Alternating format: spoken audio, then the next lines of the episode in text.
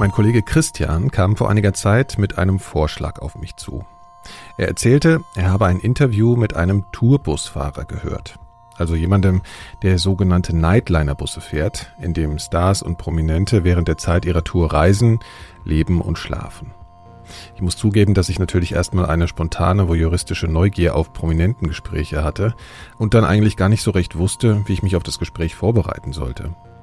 Normalerweise lese ich vor meinen Interviews Biografien, lese Pressetexte, schaue Dokumentationen oder bereite mich auf ähnliche Art und Weise auf das Werk oder die Biografie eines Gastes vor. Hier hatte ich aber nur die Information, ich treffe einen langjährigen Tourbusfahrer.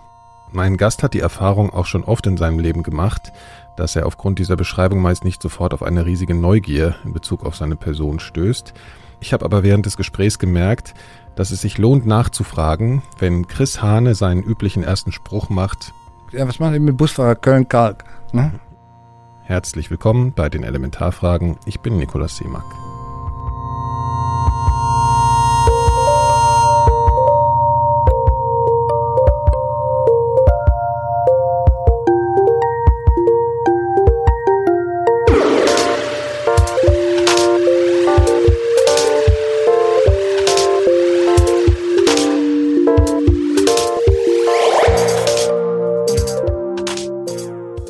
Als erstes habe ich Chris gefragt, wie es eigentlich dazu kam, dass er das erste Mal Leute mit dem Bus durch die Gegend gefahren hat. Ja, also mein, ich komme aus einem kleinen Dorf, aus dem Harz und äh, das war eine super schöne Kindheit. Und irgendwann mit 15, 16 wollte ich nur raus. Ich war eingesperrt. Und mein Cousin hat eine Band gehabt. Er war Schlagzeuger in der Band. Und ich habe mich dann zum Rum Roadie hochgearbeitet und dann mit 16 meine Lehre angefangen als Kfz-Mechaniker. Und die haben mich dann halt immer gerne mit auf Tour genommen, weil ich habe dann immer den Tacho abgeklemmt. Was heißt ein Tacho abgeklemmt? Also wir haben den Mietwagen gehabt, immer nach Kilometern bezahlt, haben gesagt, wir spielen in Goslar und sind dann nach Hamburg auf die Reeperbahn gefahren, haben da einen Gig gespielt. Und in Goslar habe ich einmal die Tachowelle runtergeschraubt. Ah, okay. Das Keine heißt, Kilometer. Ah, verstehe. Sehr praktisch. In der Werkstatt die Blompenzange geklaut freitags äh, und dann schnell wieder verblombt den Tacho und äh, Montag wieder morgens ganz erster im Büro äh, in der Werkstatt gewesen und die Blompenzange zurückgelegt. Und das Tollste war, wenn die alle besoffen waren, durfte ich dann den LKW fahren. Aber ohne Führerschein? Ohne Führerschein. Bist echt, bist ohne Führerschein ja, ja. Und nie ja, erwischt worden? Nie erwischt worden. Toi, toi, toi. Jetzt ist vorbei. Ich habe mir eine Kappe ins Gesicht gezogen und bin dann einfach gefahren. Äh, es war mal ein bisschen kritisch, weil ich bin irgendwann mal bei einer Ampel geblitzt worden, die rot war. Mhm. Und dann? Dann ist jemand anders gefahren konnte ja nicht, mit der Kappe war ich dann so, aber. Okay. alles gut gegangen sozusagen. War noch nicht so kontrolliert alles und nicht so Nein, es war nicht kontrolliert, war, war, war, überhaupt nicht so kontrolliert. Mhm. Ja. Also. Und dann, und ja. dann bist du, also ich meine, also du, du hast sozusagen erstmal so mit deinem, äh, hier in dem, im weitesten Sinne mit Kumpels und der Verwandtschaft gearbeitet sozusagen. Ja, genau. Und dann, dann wie bist du denn darauf gekommen, dass irgendwie. Dann habe ich irgendwann meinen Busführerschein gemacht ja. und äh, wie wir Jungs das also müssen, Lehre, Bundeswehr, nach der Bundeswehr bin ich entlassen worden.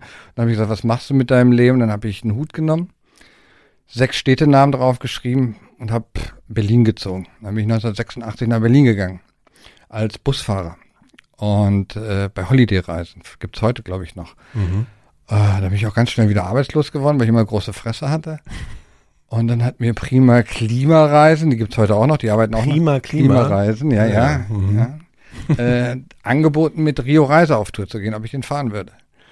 Und äh, aber, aber prima Klima klingt jetzt nicht nach so einem äh, typischen Konzerttour-Unternehmen. Was das ist ein Busunternehmen. Einfach ein Busunternehmen. Ein Busunternehmen, die, prima die Klima gibt's heute noch. Gibt's heute ja, okay, sehr, okay. sehr bekannt hier in Berlin. Ja.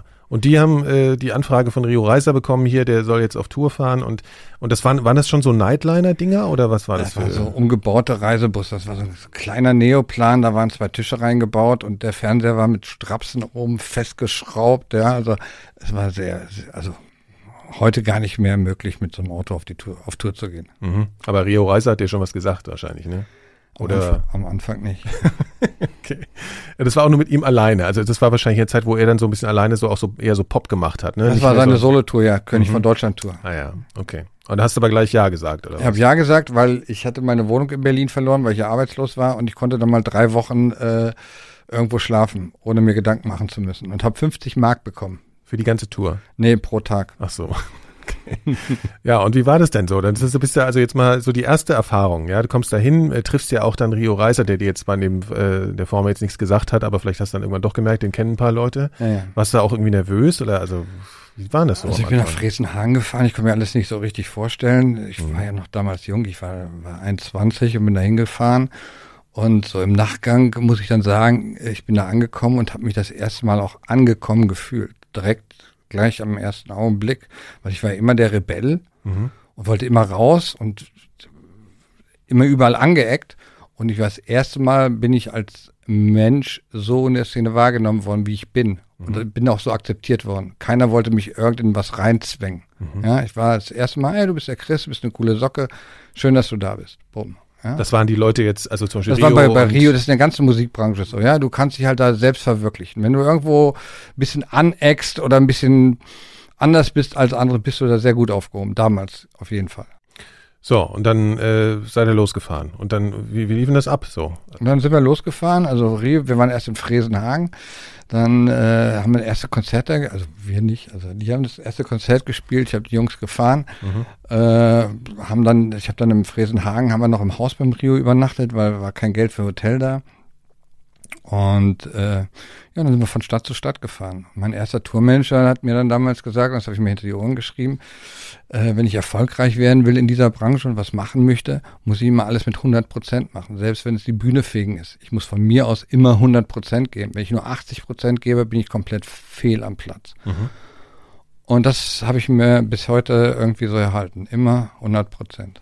Und was hat das in dem Fall bedeutet? Was war denn? Bist du nur gefahren, weil du jetzt sagst, Bühne fegen oder so? War, hattest du noch mehr, also musstest du noch Nein, mehr du, machen, oder? Also du hast, also früher war das so, du hast bis, bis Bus gefahren und dann hast entweder Merchandise verkauft, hast Verfolgerspot gefahren, hast geklickt, also Zuschauerzahlen gezählt, da gab es immer extra Geld. Ja? So, Okay. Das war immer so der extra Brot, was du noch nebenbei verdienen konntest, ja. Äh, teilweise hast du Tourmanagement gemacht, je nachdem.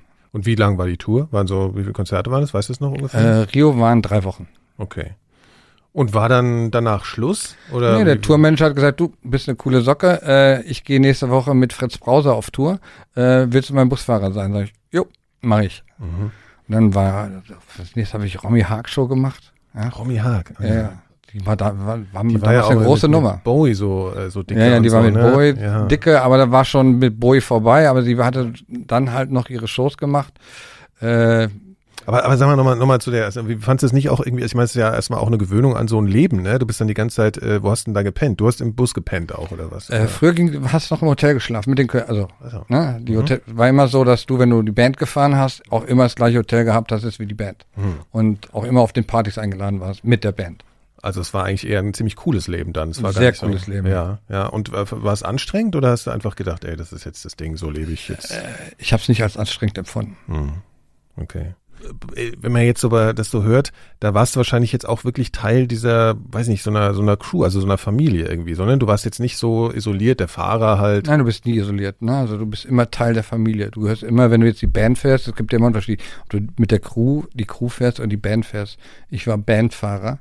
Ich war immer mit der Band zusammen. Ja? Wenn die auf eine Party eingeladen bin, bin ich auch in der Regel auf die Party gegangen. Mhm. Wenn wir in den Club abends nach der Show gegangen sind, bin ich mit in den Club gegangen. Wenn gefeiert worden ist, bin ich mit feiern. Also, ne? Mhm. Und hattest du das Gefühl, du siehst dann da so ein Leben, hattest du auch mal das Gefühl, vielleicht will ich auch mal was selber Musik machen? Oder hast du gesagt, nee, ich, das ist mein Ding, ich bin hier der Supporter, ich bin Teil der Crew? Also was, hast du darüber mal nachgedacht irgendwie? Ich bin total Ja, unmusikalisch, also eigentlich. Ne? Ich höre noch nicht mal Radio irgendwie. Okay. Ja, also, das, also- das ist dein Ding sozusagen. Ja, das war mein Ding. Ich bin an, ich bin so akzeptiert worden. Es hat mir Spaß gemacht. Ich habe halt ganz Europa kennengelernt dadurch. Ich habe viel erlebt, was manche Leute nicht erleben.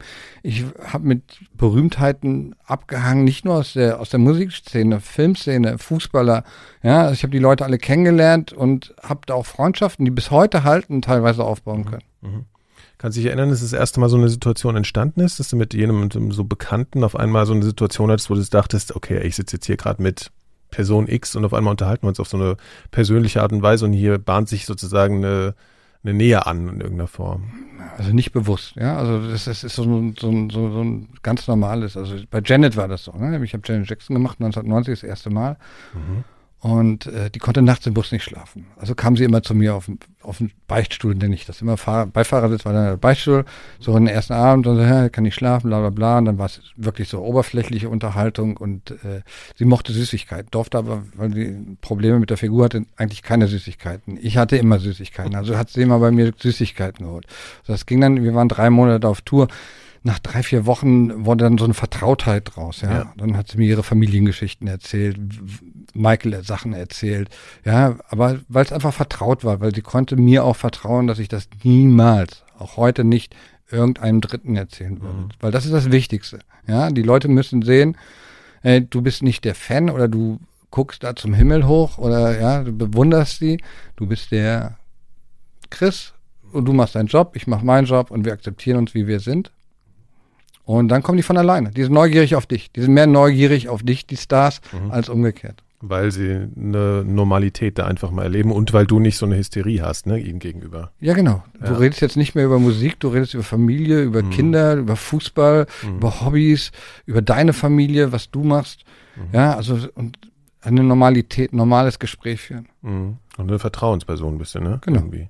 Es ist halt schwer, prominent zu sein. Mhm. Ja, das können sich die wenigsten irgendwie sich rein verdenken. Du kannst nicht mehr auf die Straße gehen. Du wirst überall fotografiert, du kannst nicht normal ins Restaurant gehen. Ja, es ist irgendwann schön, dass du erkannt wirst, aber irgendwann nervt es dich auch. Mhm. Ja, wir waren, ich war mit sehr vielen italienischen Künstlern mhm. in Italien auf Tour. Da ist der Hype noch mal viel schlimmer als in Deutschland. Ja, also mit Marco Masini, wir konnten nicht ins Restaurant gehen. Wir mussten das Restaurant schließen lassen, weil es nicht möglich war zu essen. Ja? Und draußen standen 150 kreischende Teenies. Mhm. Ja, ja, ich habe New Kids on the Block gemacht. Ja, das war nicht möglich, auf die Straße zu gehen. Ja, Rihanna. Was hast du für einen Eindruck? Sind die, also jetzt äh, waren die davon, haben die das immer genossen so? Also gerade so New Kids oder so, ich meine, die waren natürlich jung und haben dann so gedacht, der ist wahrscheinlich auch geil irgendwie. Die haben es genossen. Die haben es ja am Anfang sehr genossen. Mhm. Ja, wenn du den Hype hast, und das merkst du auch immer wieder, die Leute genießen das am Anfang. Mhm. Und irgendwann wird's lästig. Ja, und irgendwann ziehst du dich zurück. Du brauchst wirklich dein Schneckenhaus. Und da kommst du dann halt auch als Außenstehender nur sehr schwer noch rein. Ja, oder Vertrauen, weil du hast auf einmal so viele Schulterklopfer, ja, die mit dir befreundet sein wollen. Ja, aber sind eigentlich nicht deine Freunde. Mhm. Und das zu erkennen, das ist sehr, sehr schwierig für die Leute. Mhm. Färbt es auch auf, hat es auf dich auch sozusagen abgefärbt, dass Leute so versucht haben, an dich ranzukommen, weil sie wussten, du hast den Schlüssel zu ja, klar, du kriegst das automatisch. Fängt schon an. Äh, wir haben jetzt äh, dieses Jahr Rammstein gemacht, dann rufen mich dann halt genug Leute an und die unbedingt Rammstein-Karten haben wollen. Ja, die rufen da bei dir an. Ja, ja, dann kannst du mir noch zwei Rammstein-Karten. Kannst du mich auf die Gästeliste. Also Leute, die dich kennen, meinst du jetzt? Ja, ja, aber ja, ja, von denen ich jahrelang nichts gehört habe. Ja, so.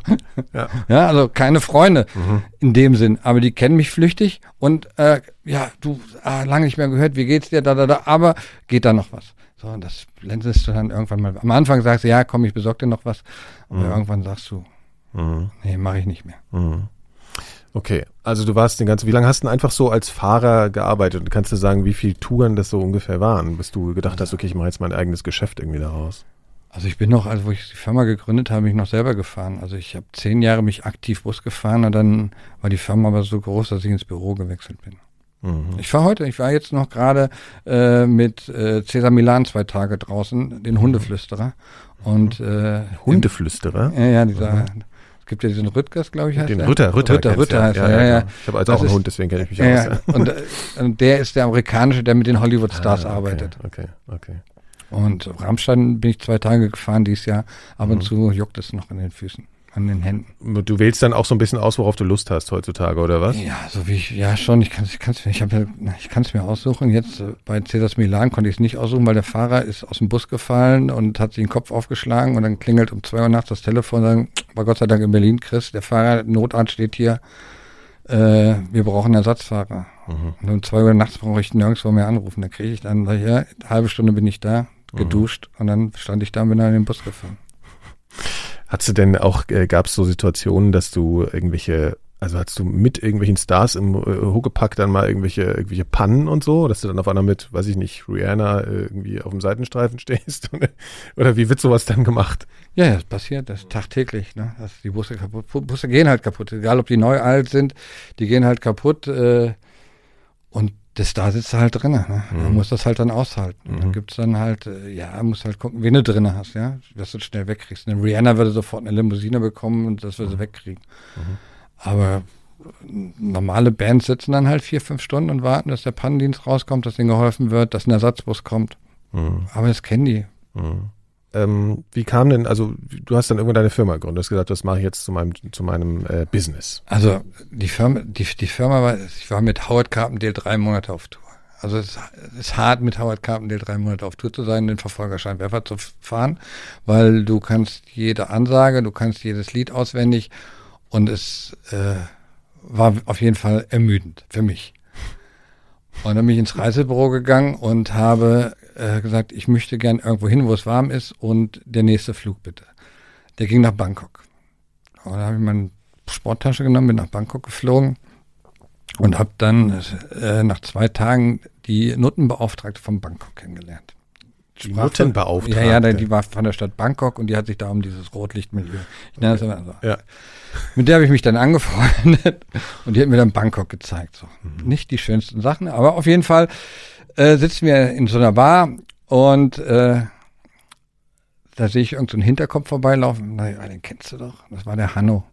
Der hat eine LKW-Firma gehabt. Und ich so, hey Hanno, was machst du? Ja, Urlaub, bla bla bla. Wo wohnst du? Ich sage, im Nana-Hotel. Sag ich, wo du? Nana-Hotel. Wir haben beide im gleichen Hotel gewohnt. Was machst du? Ich fahre noch in den Norden. Ich sage, ich fahre auch noch in den Norden.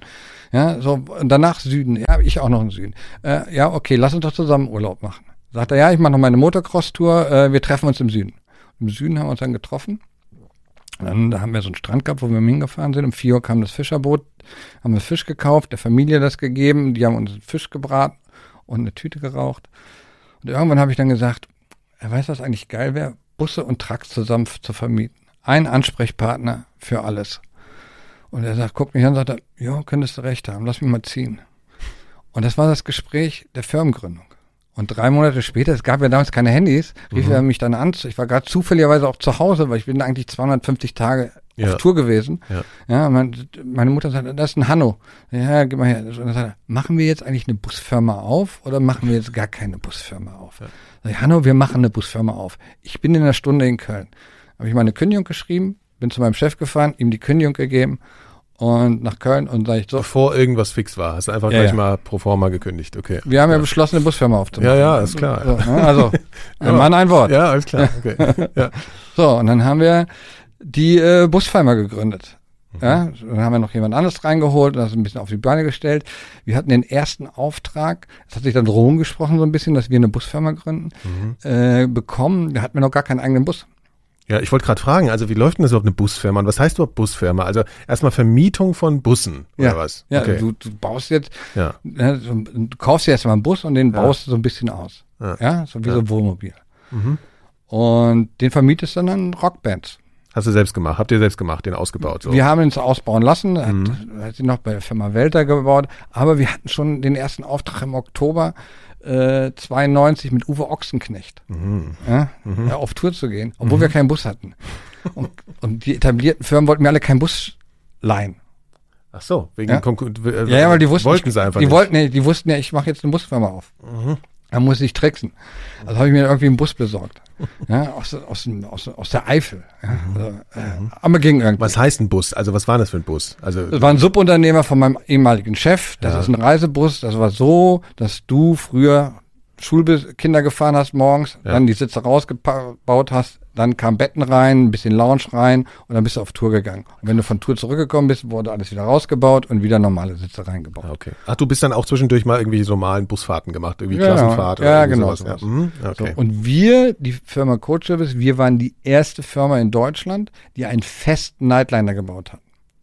Also der immer Nightliner ist Der sozusagen. immer Nightliner ist, der nie mehr umgebaut ist. Das war ein Festausbau. Das gab es bis dato noch nicht. Das wollte ich immer machen. Mein Chef hat dann immer gesagt, nee, nee, nee, das ging schon immer, Junge, das ist schon immer so gewesen, da brauchen wir nicht machen. Ja, äh, mach du mal, da fahr du mal, aber lass mich meine Geschäfte machen. So, ne, so. Und dann, ja, okay, dann mache ich das mal selber. Mhm. Der hat daran gezweifelt, dass sich das lohnt oder was, immer so ein Ding auf Vorrat zu haben oder. Genau, der hat daran gezweifelt, weil er Ja. das 20 Jahre so gemacht hat und äh, Mhm. auch nicht neue Wege gehen wollte. Ja. Was ist denn eigentlich genau ein Nightliner?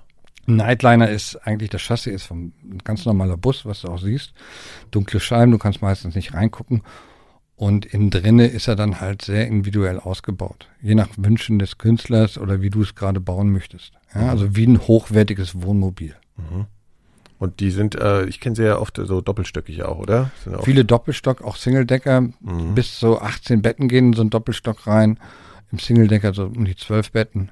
Ja, und da hast du Lounge, einen Fernseher drinne, Playstation 4, was du halt alles brauchst. Mhm. Aber das klingt jetzt immer so, als, also, als hättest du da am Anfang immer noch, auch als ihr euch gegründet habt, noch sehr viel improvisiert. Das heißt, ihr habt das dann noch selber gemacht, hier die Betten rein, raus, äh, Stühle Ja, ja, rein, ja, raus. ja, also wir Ja. haben da, wir haben da sehr viel improvisiert. Wir haben ja, wir waren ein Mantra. Also die, wir haben den Bus gekauft, ich bin den Bus gefahren, hatte dann gab es gerade so die Handys, ja, die Mhm. großen. Und dann ich, habe ich mein Büro, Busfahren und Büro dann gehabt, ja. Mhm, so ein Kofferhandy. Ja, so ein Kofferhandy, so, Ja. ein, so ein, was war ein Motorola. Ja. Ja. Und dann kam es auch sehr schnell den zweiten Bus und den dritten Bus. Mhm. Und dann gab es unseren ersten auf, großen Auftrag Rock over Germany. Mhm. Dann äh, mussten wir auf einmal zehn Busse stellen. Wir hatten aber nur drei. Mhm. So, ich habe aber den Auftrag angenommen. Also mussten wir den ja umsetzen irgendwie. Ja. So, und alle mit, habe ich gesagt, ja, kann ich mir irgendwo zu, zumieten bei irgendwelchen anderen Mitbewerbern. Du hast einmal zugesagt und wie viel Zeit hattet ihr? Bis wann, wann geht's los? äh, Also- wir hatten, glaube ich, acht Wochen Zeit.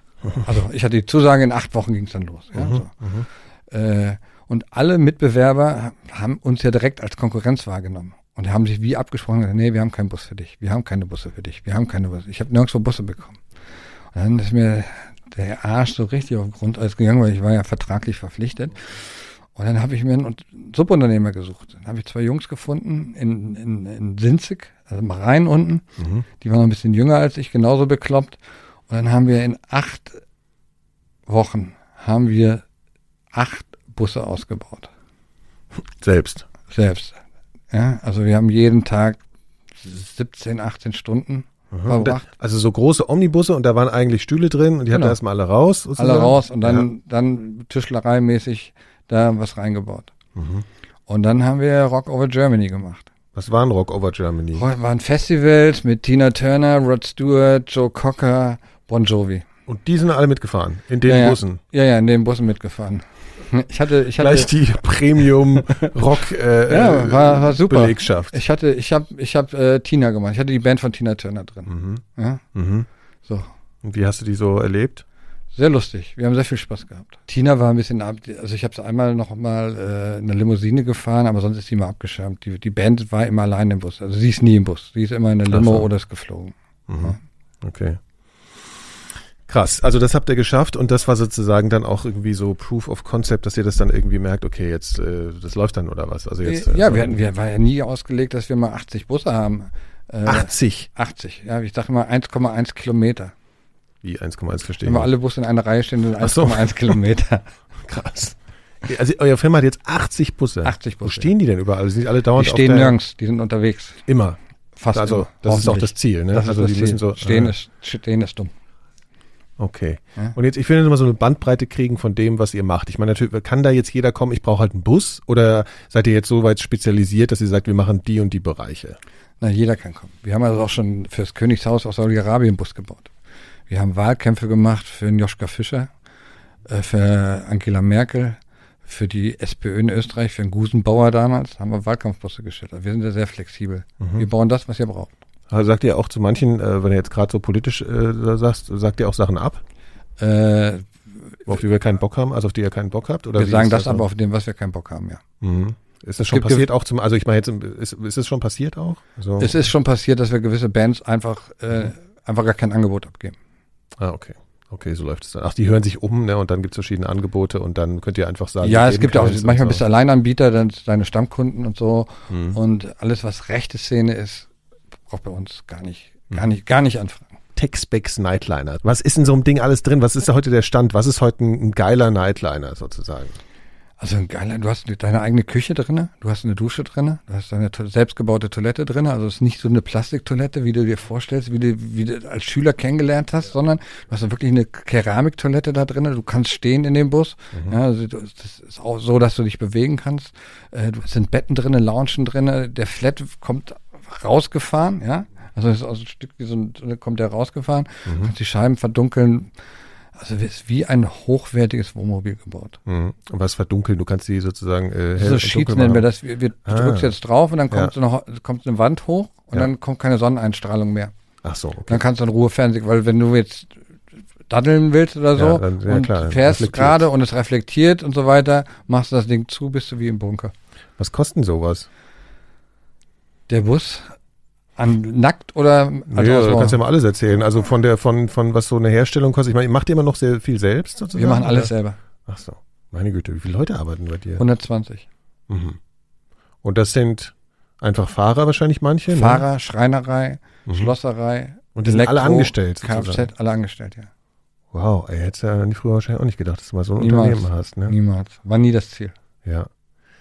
Also ich meine, uns geht es auf so einem ganz kleinen Niveau ähnlich, dass wir gesagt haben, wir werden nie eine Firma haben, aber das ist ja nochmal eine völlig andere Kategorie. Wie bist denn du sozusagen in diese, weil du jetzt sagst, du warst, bist angeeckt gern früher oder du hast doch so eine, so eine, so eine Art gehabt, wie bist denn du in so einen ordentlichen Beruf reingerutscht? Also äh, du musst, da muss man ja wahnsinnig viel, weiß nicht, betriebswirtschaftliche Dinge und so äh, machen. Wie hast du dir das alles so angeeignet? Wie Das, lief denn das? habe ich mir dann nach und nach aneignen müssen. Habe mir immer Partner gesucht. Mein Opa hat immer gesagt, du musst nicht alles können, du musst nur jemanden kennen, der das kann. ja. Ja, so und äh, das habe ich dann halt immer getan. Ja, ich habe viel lernen müssen. Ja, ich habe niemand, ich habe kein Abitur gemacht. Mhm. Ja, ich musste alles sehr mühsam. Mein Englisch musste ich mühsam auf der Straße lernen. Mhm. Mir alles dann selber beigebracht. Es war nie gedacht, immer so viel Busse zu haben. Ja.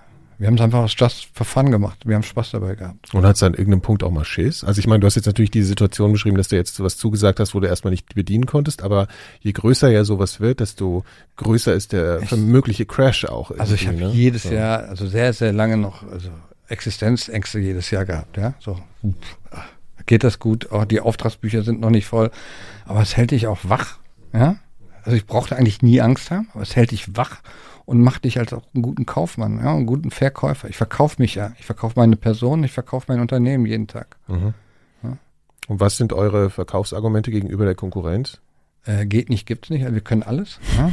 Ja, Ja. das äh, hört sich so an, ja. Und, und äh, wir wir haben zum Beispiel den ersten 24 Not, Stunden Notdienst eingeführt. Ja, Was heißt das?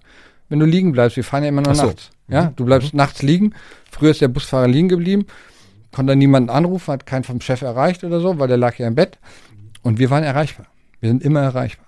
Für unsere Kunden sind wir immer 24 Stunden, sieben Tage die Woche erreichbar, falls irgendwas ist. Mhm. Ja, wir hatten gestern äh, eine Band, da fährt er von der Fähre runter und dann geht das, der Bus hat so Niveauregulierung. Ja, der fährst, fährst über so Bam, da hebst du ihn an und dann ging der nicht mehr runter. Da kannst du nicht mehr Wie fahren. das heißt, weil dann könnte ich das technisch verstehen, weil es mich interessiert. Also du fährst über so einen Bumper und innen drin merkst du das nein, nein, nein. gar nicht, oder du, was? du, Nee. du musst, du musst auf die, auf die Fähre drauf fahren. Also Ja. liftest du den Bus hoch. Ja. Aha, So, ja. der geht dann nochmal so 10 Zentimeter hoch, damit er nirgendwo aufsitzt. Dann fährst du drauf, Ah, okay. so, Mhm. und der ist runtergefahren und will dann wieder ablassen und der kommt nicht mehr runter. So. Mhm. So. Damit kannst du aber nicht fahren, dann kannst du Schritttempo nur fahren. Mhm.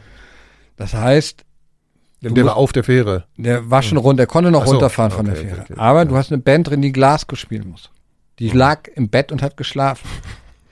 Also wir haben das erstmal technisch versucht durchzuspielen mit dem Fahrer vor Ort, das hat nicht funktioniert. Mhm. Dann haben wir einen Notdienst angerufen, das ist eine Werkstatt, die 80 Kilometer weiter weg war, rauskommt. Wir waren uns aber nicht sicher, ob die auch reparieren kann. Mhm. Also läuft dann parallel, rufst du schon irgendwo an, wo finde ich ein Busunternehmen, dass ich meine Band nach Glasgow bekomme, weil die müssen heute Abend spielen. Mhm. Und du darfst ja, du darfst ja auch keine Panik verursachen, weil die wollen ja, die sollen ja pennen und du kannst da auch Genau, nicht, ist ja. so. Dann haben wir dann in Glasgow einen Bus, dann haben wir parallel einen anderen Bus in Glasgow gemietet, auch einen Nightliner, ja, der auch einen Hänger zufälligerweise hatte, weil wir haben Rockinger an und die meisten haben Kugelkopf. Ja, also musst du halt immer aufpassen. So, ja. Ja, der dann auf dem Weg schon war, dem der Band entgegenzufahren. Aber dann konnte der Mechaniker den Bus aber wieder reparieren. Mhm. Ja, also wir sind dann halt auch immer, wo ich sage, ey, wenn du mit uns zusammenarbeitest, wir helfen dir, wenn was passiert. Weil Busse bleiben liegen. Und in den 28 Jahren ist eine Show ausgefallen, Mhm. weil der Bus nicht angekommen ist. Mhm. Ja, Was für eine Kategorie war das und was, was kriegst du dann den Stress? Also ich habe die Show bezahlt, ja, 12.000 Euro. bei 12.000 Euro ist ja jetzt gar nicht so viel. Nee, nee, das war Crombie Christ, in Russland gespielt und der Fahrer ist an der russischen Grenze, hat er vergessen, meine Automatikgetriebe die äh, auf neutral zu stellen, war die ganze Zeit im Gang drinne, zwei Stunden Grenzabfertigung, danach war die Kupplung durch. durch Ja.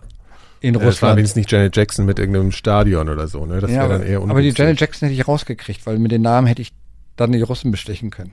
das verstehe. ja, okay, aber also, wie Sie sagten, ihr, da seid ihr gegen so Ausfälle auch versichert? Also, dass Gibt ihr, es keine Versicherung. okay, die versichert ihr einfach Nein, niemand nein, oder was? nein, nein. Okay. Das ist zu heikel, sozusagen. Ja, wir sind da auch sehr, äh, sehr kulant. Mhm. Wenn, wenn es unser Fehler ist, sind wir sehr kulant. Mhm. Ja, und darum arbeiten auch viele Firmen sehr gerne mit uns zusammen. Mhm. Es gibt Firmen oder Künstler oder Management, die immer nur nach dem Preis gucken. Ja, das hast du auch, aber die über Jahre mit dir arbeiten, die wollen einfach deine Qualität haben. Und sind das auch manchmal die Künstler selbst, die sagen, ey, mit dem, mit denen war es cooler? Kommt sowas auch vor? Ja, also ja. Ne, Rihanna zum Beispiel, die ist mit unserem Vater Konrad, der auch schon 25 Jahre bei uns ist, sehr eng befreundet. Und äh, wir haben die vorletzte Tour haben wir äh, eigentlich schon abgesagt bekommen. Und er schreibt ihr dann ihren persönlichen E-Mail, sorry, wir sehen uns auf dieser Tour nicht, äh, ich komme mal vorbei und dann können wir, können wir uns sehen. Mhm. Schreibt dann sofort zurück, wieso, wir sehen uns nicht. Ja, wir haben gerade eine Absage gekriegt, äh, ihr fahrt mit einer anderen Busfirma. Dann ist sie, habe ich mir sagen lassen, ins Produktionsbüro. Und dann zu ihrem neuen Produktionsleiter, wie, wir fahren nicht mit Konrad, ich fahre nicht mit Konrad. Ja, wir haben uns für eine andere Busfirma entschieden, sagte. Ihr könnt euch gar nicht entscheiden, ich entscheide. Und das ist unsere Firma. Und ich steige in keinen anderen Bus rein. Wenn du deinen Job behalten willst, cancelst jetzt mal deine andere Busfirma und bestätigst mal meine Busfirma. Mhm. Und, dann und das hat sie, geklappt. dann hat sie sich umgedreht und ist gegangen. Das hat geklappt, ja. Mhm. ähm, ich weiß, du willst nicht so viel so Zeug erzählen, so von den Leuten selbst, aber ähm, hast du auch Situationen gehabt, wo du, wo du, also du hast jetzt zum Beispiel angedeutet, dass es mit Carpendale eher anstrengend war. Also wo du mit Leuten einfach nicht klargekommen bist also, oder wo Leute einfach so Eskapaden abgezogen haben irgendwie? Also, also, also Carpendale ist jetzt mit den Menschen Carpendale komme ich ja, schon klar. Ja, ich komme halt mit, nicht mit, mit der, der, Musik. Art. Mit der Musik, das ist für mich ne, Schlag ins Kontor. Ja. ja. Obwohl ich habe auch Drafi Deutscher gemacht und alles. Okay. Also, okay. Ja. War lustig. Aber Drafi Deutscher war eine der schönsten Touren. Ja, warum? Weil es ein, weil's ein, weil's ein toller Mann war. Mhm. Ja? Mhm. Weil er hat auch, das war Rock'n'Roll. Das war richtig Rock'n'Roll. Dass er Schlager gesungen hat, weiß ich auch nicht. Aber eigentlich war es ein Rock'n'Roller. Ja. Mhm. Es waren einige lustige Geschichten. Mhm. Fällt dir das eigentlich schwer, dich von sowas ähm, dann auch immer wieder so, oder ich meine, du fährst jetzt heute nicht mehr so viel, aber dir so, so Abschiedsnummern, war das also, weil ich kenne das so ein bisschen, wenn es so Zeiten gibt, kennt man auch von Filmdrehs oder so, dass Leute erzählen, du bist dann für eine Zeit so eine Familie und du, du kommst, du wächst auch irgendwie zusammen und dann ist das immer wieder vorbei und es ist eine Zeit von außergewöhnlichen Erlebnissen und ähm, ich meine, du gehst dann ins nächste rein, so, aber ja. es ist ja immer auch irgendwie ein Abschied, ne? So dann es ist ein Abschied, der ist, aber du, du lernst das ja, ne? Das erste Mal ist es halt bisschen komisch. Das zweite Mal, also, du lernst das ja auch. Mittlerweile E-Mail-Verkehr, Telefon, ja, WhatsApp-Nachrichten. Ja. ja. du hältst ja auch die Kontakte. Mhm. Das war ja früher nicht möglich. Mhm. Du bist auf Tour ja, gegangen, dann, dann hast so du richtig Schluss, ne? Dann, dann war Schluss. Mhm. Zack. Du hast sie mhm. teilweise nie wieder in deinem Leben gesehen, ja. Ja. Was sehr schade ist, ja, weil du hast wirklich drei Monate eine tolle Zeit mit jemandem verbracht, ja, und Briefe schreiben tut dann keiner mehr, ja. ja. Das ging ja früher nicht anders durch die Außergewöhnlichkeit der Situation, ne, von so einer Tour, entsteht ja auch dann wieder eine größere Nähe als, also eine spezielle Nähe dann einfach, ne, zwischen den Leuten. Es geht ja jetzt auch nicht nur um die Stars es oder geht so. Dann auch, die, auch, die, auch, auch die Crews, du kriegst, genau. ja, wenn, wenn, man, es gibt ja immer Leute, du bist auf engstem Raum, ich nenne es immer U-Boot fahren, ja. Mhm. Du, jetzt machst du feste Crew. Du hast 16 Leute im Bus, auf mhm. engstem Raum, mhm. über drei Monate, ja. Also, du musst dich sozial sehr anpassen und dann magst du halt auch gewisse Empathien mit anderen Leuten, ja, das ist einfach so, dass du da ist und bei manchen ist dann halt nicht so, aber es ist keine böse Stimmung im Bus. Ja, aber du ziehst dich zu anderen hin und mit denen entwickelst du halt dich auch eine Freundschaft. Ja, oder wenn der dann mit einer anderen Band unterwegs bist und du bist gerade in der Stadt, dann gehst du ihn besuchen. Ja, oder umgekehrt, der kommt dich besuchen. Ja, so, fährst auch mal zusammen in Urlaub, wenn es jetzt gut läuft. Hm. Und guckst dir meistens die Konzerte auch an oder hängt es dann jetzt heutzutage sehr daran? Also ich gehe nach zwei Songs. In der Regel, oder was? Ja, wenn, wenn, ich jetzt aufs Konzert gehe, muss ich mir ein bisschen was angucken, damit ja. ich mitreden kann. Ja. ja. so in der Regel gucke ich zwei Songs. Wenn meine Frau mitgeht, dann, äh, und sie mag den Künstler, dann gehen wir spätestens, äh, wenn der Zugabeblock anfängt, weil ich keinen Bock habe, im Stau zu stehen. Ja. ja, ja. Also wie schnell? Ah, genau. So also, wie ist denn das überhaupt so? Also man äh, haut ihr dann immer schnell ab oder ist das total unterschiedlich? Das ist unterschiedlich. Kommt drauf an. Das nennt sich Runout. Wenn du gewisse Bands drin hast, die springen von der Bühne in den Bus rein und dann geht's schnell weg. Teilweise Hat das was mit Prominenz zu tun oder ist das einfach? Nee, das ist einfach, du stehst sonst im Stau, sonst hängst du teilweise, je nachdem, oder wenn du eine Stadiontour machst, hängst du zwei Stunden, drei Stunden dann noch an, am, am Veranstaltungsort, weil du einfach nicht wegkommst, weil draußen der Stau ist. Mhm. Da haben die halt keine Lust drauf und wollen lieber in die Hotelbar, was ich auch verstehen kann, ich auch. Mhm. Und äh, die springen halt im Bus und früher ging es mit Polizeieskorte noch weiter und äh, oder du hängst dann halt noch ab, wartest ein, zwei Stunden, bis der Verkehr weg ist und dann fährst du erst weg. Mhm. Aber das kann man jetzt gar nicht entscheiden. Also so die, die großen Nummern machen eher das oder was auch immer. Das ist so. Das ist unterschiedlich. Wie es mag. Paul McCartney hat immer einen Runout gemacht, ne? Der, weil der seinen Flieger hatte, hatte, der nach Hause geflogen hat jeden Abend. Der ist jeden Abend nach Hause geflogen. Der ist auf einer Deutschlandtour und fliegt jeden Abend nach Hause. Ja. Hat den Bus nur Das- genutzt vom Darf man Flughafen. die Klimazeiten gar nicht mehr erzählen, sowas, ne? Ja. Das äh, könnte er heute nicht mehr bringen, ja. Ja. ja gleich das Image im Arsch. Ähm, seit wann fährst du nicht mehr so viel? Äh, seit wann, habe ich aufgehört zu fahren? 96 habe ich fast aufgehört zu fahren. So lange ist schon her. Dann habe ich nur noch meine ausgesuchten Touren gemacht. habe ich immer Westernhagen gemacht, alle Janet Jackson Touren gemacht, alle Tina Touren gemacht, äh, wo ich dann, wo ich mich dann mal aus dem Büro rausgelogen habe, äh, dass ich mal ein bisschen wieder auf die Straße gekommen bin. Mhm. Fährst du gerne Auto einfach? Man muss mal Ich bin, wahrscheinlich. früher, ich bin früher sehr gerne Auto gefahren, wird immer weniger. Es langweilt mich. Ja, weil du kommst ja nicht vorwärts. Ja, ich bin, aber Busfahren, es macht wirklich, du sitzt da, ich bin jetzt auch wieder gefahren und du fährst dann vier Stunden, keine Ahnung, es ist leer die Autobahn, da kannst du deine Gedanken sammeln, du kannst über deine Firma nachdenken, was kannst du verbessern, was, ne, was reflektieren, äh, wo muss ich nochmal irgendwo eine Schraube ansetzen, mit wem muss ich mal reden, hast du neue Ideen und das kommt mir dann halt immer beim Busfahren Mhm. weil ich einfach die Ruhe habe. Mhm. Ja, es klingelt kein Telefon, das Telefon ist aus, die Jungs schlafen hinten, die lassen dich in Ruhe, es ist kein Gespräch da und du sitzt dann vier Stunden und kannst über dich selber nachdenken, dich selbst reflektieren und auch reflektieren, wie geht's deiner Firma, was machen deine Angestellten, läuft das da alles so richtig, läuft das alles in den richtigen Bahnen. Das ist dann für mich immer so sehr erholsam, das ist mein Urlaub. Mhm. Was heißt ein guter Chef zu sein für dich so? Da musst du meine Angestellten fragen. Naja, du musst doch eigene Vorstellung davon haben, wie, wie der, also ich, ich meine, man ist ja auch sowas, man muss ja erstmal sich auch irgendwann dran gewöhnen, so, so, so zuständig zu sein für Leute, ne? Das ist jetzt für dich jetzt schon lange, lange Standard, aber das musste ja auch irgendwann kommen. Ich so, war mal ein ne? ganz schlechter Chef. Inwiefern? weil ich den äh, die Messlatte an meine Messlatte angelegt habe, wo ich mich selbstständig gemacht habe. Ich habe immer erwartet, dass meine Fahrer genauso das machen, wie ich das mache. Bis ich es verstanden habe, dass das nicht funktioniert.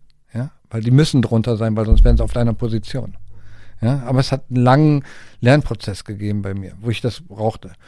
Und für mich stand halt die Firma immer an erster Stelle und es war wichtig. Und ich habe vergessen, dass die auch teilweise ein Privatleben haben. Und ich habe die immer gepresst, ja. So, du musst für die Firma da sein, du musst, du, du, du, du, du, du, Weil es ja? dir so wichtig war, ne? weil es mir so. wichtig war, ja. Ja. So, weil Mhm. ich auch so erzogen oder das in mir drinne war, weil ich war auch für die Firma da. Also habe ich es von meinen Angestellten erwartet und habe teilweise Sachen nicht erklärt, warum ich das jetzt so will. Mhm. Es ging wirklich so zehn Jahre, bis ich das immer mehr, heute erkläre ich alles.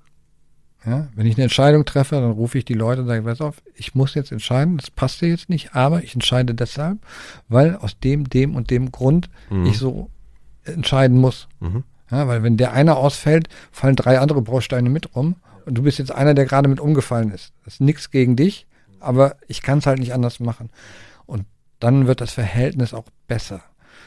Äh, wir haben ja mit Service, die Kölner Firma, mit über 60 Bussen, die wir da haben, geht das so ein bisschen verloren, weil es dann zu groß wird, dich zu erklären. Ja. Ja, darum haben wir die Berliner Firma, ich habe, also das war meine Idee, nach meinem ersten Burnout 2010, äh, dann in Berlin eine Zweitniederlassung gegründet, Berlin Rock Coaches, wo wir 15 Busse nur haben. Mhm. Und das ist familiär, so wie ich es früher hatte. Wir grillen zusammen. Ja? So. Werkstatt, äh, alle da, ja, hier 50 Euro, geht mal einer Fleisch kaufen, wir grillen. Das ist alles sehr familiär bei uns. Das macht dann halt auch wieder Spaß. Ja. Also das heißt, du, du hast zwei Niederlassungen, ist richtig? Eine in Köln? Vier. Eine- Vier. Okay. Berlin, Köln, Also wir haben Gummersbach, Gummersbach. ja. also wir fangen mal von oben an. Ja, wir wir fangen oben an. ja. London, Paris, Lo Gummersbach. Gummersbach, Berlin. Wieso ein Gummersbach? Ja, weil damals das Bauland da billig war. Ach so, weil du so viel, da musst du so viele Busse unterstellen, Ja, oder klar. was? Ach so, ja, okay. Wie oft sitzt du da und denkst dir, das ist ja echt völlig verrückt aus dieser Story, die du mir jetzt am Anfang erzählt hast. Da, manipulierst im Tarot der Band von deinem, was war's? Cousin? Nee. Cousin, doch, ja, ja, genau. Cousin. Äh, und jetzt bist du irgendwie, jetzt hast du deine Firma in London, Paris, Berlin und Gummersbach. Das ist schon sehr verrückt, ja. Also manchmal denke ich dann irgendwie, keine Ahnung, ich weiß auch manchmal, wo die Zeit nicht geblieben ist, ja. Mhm. Weil wenn du so die ganze Zeit immer auf der Überholspur fährst, die Zeit rennt, das ist Wahnsinn. Das mhm. ist, und, und, und, man merkt es ja gar nicht. Irgendwann hast du, irgendwann, ich, wie viele Busse haben wir eigentlich jetzt? Ah ja, okay, so, äh, ja, hm, doch. Lass mal kleiner werden. Nee, geht irgendwie nicht, weil die Aufträge reinkommen. Da kann ich auch nicht Nein sagen. Ja? Mhm, mh. Das ist halt sehr, sehr schwierig. Ich wollte nie 80 Busse haben. Ich würde auch lieber jetzt wieder 40 Busse haben. Wie du willst, lieber 40 haben. Ja, weniger, also. weniger ist mehr. Es geht ja nicht mhm. ums Geld. Ja, ich mhm. bin nie Geld hinterhergelaufen. Ja, ich bin, ich wollte es immer nur besser machen. Ja, ich wollte es immer besser machen, anders machen und wollte halt für meine Kunden da sein. Das Geld war immer so zweitrangig. Das Geld ist immer von alleine dann irgendwann gekommen. Mhm. Aber wir wollten immer gut, nur einen guten Job abliefern. Ja, und es ist immer schwieriger. Und jetzt gerade in der Zeit, es gibt, ist so schwierig, gute Fahrer zu bekommen. Ja, und die Fahrer sind das A und O. Das Wieso ist es heute schwieriger? weil die meisten keinen Bock mehr haben, so einen Job zu machen, weil du bist 250 Tage unterwegs. Privatleben ist, kannst du immer vergessen. Freundin kannst du auch vergessen. Frau erst recht, Kinder da am besten gar nicht zeugen. Weil, ja, und keiner will das machen. Also, und wie waren das bei dir? Hast du, also was, wie waren das bei dir, als du noch gefahren bist? So mit Freundinnen oder Frauen? Ich hatte in jeder Stadt eine. Okay, also angepasst an das Rock'n'Roll-Leben ließ sich das alles organisieren. Die konnten ja. sich ja auch nicht so gut abstimmen dann mit Nee, nee, es gab ja keine Handys und so. Ne. Ja, ah ja, okay, das war dann schon so. Okay, also hast du jetzt Familie, du hast eine Frau, hast ja, ich bin seit, seit 20 Jahren sehr glücklich in der Beziehung und äh, sind verheiratet seit zehn Jahren. Ich habe äh, ihre Tochter adoptiert, die ist heute meine Geschäftsführerin in Berlin. Ja, also meine Tochter äh, ja. Und ich bin eigentlich auch schon seit zweieinhalb Jahren im Privatier, im Vorruhestand, mhm. weil ich aus dem Tagesgeschäft raus musste. Ich, das hat mich einfach kaputt gemacht. Und äh, ich bin jetzt seit achteinhalb Wochen äh, Opa und jetzt muss ich ein Jahr. Wie alt bist du? 55. Ja, so. Und muss jetzt ein Jahr, wo sie in Elternzeit ist, wieder ran. Ja, das macht mir jetzt auch Spaß, weil mhm. nach zweieinhalb Jahren wieder alles zu machen. Aber danach ist es auch gut. Ja, aber das ist jetzt, jetzt auch Opa zu sein. Ne? Das mhm. ist einfach, du sitzt, ich sitze da und denke, hey, bist jetzt Opa, du bist 55, du bist bald 60. Mhm. Hey, wo ist die Zeit? Das Gefühl, du bist anders gealtert als andere Leute in dieser, ja, äh, in deiner Generation. Ja, auf jeden Fall. Also, also ich, ich fahre ja noch ab und zu, mein, mein Papa lebt ja noch, äh, Gott sei Dank. Ich fahre ja ab und zu noch mal in Harz, ihn besuchen und da sehe ich halt alte Schulfreunde, ja. Mhm. Und die da hängen geblieben sind. Da denke ich, boah, die haben mit 40 schon irgendwie aufgegeben ihr Leben. Ja? Also ich, ich, ich gehe mit meiner Frau zweimal die Woche essen, wir gehen samstags feiern, wir gehen ins Berghain oder sonst wohin, ja, und wir erleben noch was. Also ich fühle mich auch gar nicht wie, wie, wie, wie 55, wie so und äh, ich bin neugierig. Ich verreise gerne. Ich gucke mir ganz. Wir waren jetzt 40 Tage in Afrika, haben uns Afrika angeguckt, Botswana, Namibia, ja, und äh, einfach nur uns das Land mal schön angeguckt. Ich, und das ist super interessant. Mhm. Ich bin immer halt noch neugierig aufs Leben. Und wenn du diese Neugier verlierst, denke ich, alterst du schnell. Aber dann im Endeffekt war es doch dann auch ein bisschen Glück, so diese erste Nummer, ne? Ich meine, es liest sich wirklich, oder es liest sich, sage ich schon. Hört sich. Es hört sich, an, ja, es hört sich an wie so eine, so eine Fügung, so, ne? Also wie sie sich alles so, ich meine, es ist, glaube ich, oft so, dass, im, dass man im Nachhinein in der Betrachtung von solchen Umständen, die sich so entwickeln, sich das so ja, anhört. Aber da denke ich zum Beispiel, guck mal, ich habe ja am Anfang erzählt von dem Hut, wo ich sechs Städte reingeschrieben ja. hatte. So. Das hört sich an wie so eine, genau, hört sich ja, an wie so ein Märchen. Ist, halt, ich, so, lag, ne? ich, ich lag in der Badewanne, sage ich, Chris, so jetzt erstmal in deinem Leben selbstbestimmt, was machst du? Mhm. Hier willst du auf keinen Fall bleiben in diesem Kaff, ja, du willst raus, ja, ich muss raus, sonst wäre ich Alkoholiker oder hänge mich auf. So, und ich hätte ja auch Köln ziehen können, ich hätte Hannover ziehen können, ich hätte eine andere Stadt, dann hätte ich einen kompletten anderen Werdegang erlebt und hinter mir. Ja, ja so ich habe Berlin gezogen und Berlin, der, der Zettel hat das aus mir gemacht, was ich heute bin. Mhm. So, jetzt platze ich mal kurz rein hier. Es gibt nämlich ein paar Dinge, die ich euch ans Herz legen möchte. Wir hier bei 4000 Hertz produzieren ja schon seit einigen Jahren mehrere Podcast-Formate, von denen ihr vielleicht manche auch schon eine Zeit hört. Falls nicht, schaut euch doch mal um auf 4000herz.de. Da gibt's neben den Elementarfragen auch noch eine ganze andere Menge zum Hören. Wie ihr wisst, gibt's hier ab und zu kurze Werbeunterbrechungen in unseren Folgen. Damit verdienen wir das Geld, das es braucht, um unsere Arbeit zu tun. Einfaches Konzept. Insofern unterstützt ihr uns schon, wenn ihr unsere Podcasts einfach herunterladet und anhört. Solltet ihr uns aber darüber hinaus unterstützen und uns dabei helfen wollen, noch aufwendigere bzw. einfach schlicht mehr Podcasts zu produzieren, gibt es dafür auch einige Möglichkeiten. Die erste ist unser neu gestarteter Club 4000 Hertz. Wenn ihr dort Mitglied werdet, unterstützt ihr direkt uns als gesamtes Team dabei, unsere Podcasts eben weiter zu machen, zu verbessern und uns neue Formate auszudenken. Als Mitglied bekommt ihr außerdem alle unsere Podcasts natürlich werbefrei. Jede einzelne Episode schlägt einige Tage früher bei euch auf und zusätzlich bekommt ihr insgesamt mehr zum Hören, inklusive eines exklusiven Podcast-Formats nur für unsere Mitglieder. Für mehr Infos schaut doch mal auf unsere Webseite unter club.4000herz.de, Club mit K. Außerdem gibt es natürlich die Möglichkeit, uns auf den verschiedenen Podcast-Plattformen zu bewerten. Auf Apple Podcasts zum Beispiel könnt ihr uns Sternchen verleihen und sogar kurze Rezensionen schreiben. Das hilft uns dabei, sichtbarer zu werden, denn so finden weitere HörerInnen unsere Podcasts. Sucht dort einfach mal nach 4000 Hertz und klickt euch ein wenig durch. So, nun ist aber auch Schluss und wir gehen weiter direkt ins Gespräch mit Chris Hane. Warum war es eigentlich so relevant, dass es Berlin wurde? Es war nicht Zufall. Nee, nee, ich meine, also warum, warum hat, also was hat Berlin damals zu der Zeit gemacht mit dir, dass du, dass es so Also, gekommen ist? Also Berlin, ich habe mir damals, wo ich habe ich steht auch, wo kannte ich, kenne ich Leute, weil ich wollte nicht in eine Stadt, wo ich niemanden kenne. Mhm. Ja, ich wollte ein paar Anlaufpunkte haben.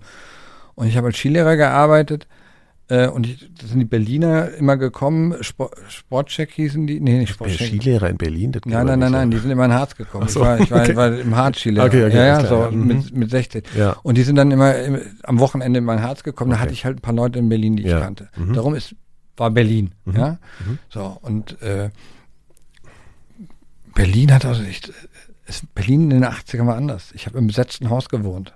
Ich habe äh, in der Kommune 1, also in den Räumen der Kommune 1, ja, habe ich mal drei Wochen gewohnt, Mhm. ja. So, das war mir damals alles gar nicht bewusst, was das, ist- was das überhaupt ist, ja. Man hat einfach gewohnt. So, wie hast du in besetzten Häusern gewohnt? Ja, du hast halt in besetzten Häusern gewohnt, weil du dir keine Wohnung leisten konntest, ja. So, irgendwo hast du einen Schlafplatz gesucht. Ich konnte damals, wo ich arbeitslos geworden bin, konnte ich auch so, behältst du dein Auto oder behältst du deine Wohnung? Ich habe mich fürs Auto entschieden, ja. So teilweise musste ich dann irgendwie schauen, wo schlafe ich denn überhaupt heute Nacht? Ja? So, und ich habe immer einen Schlafplatz gefunden. Meistens.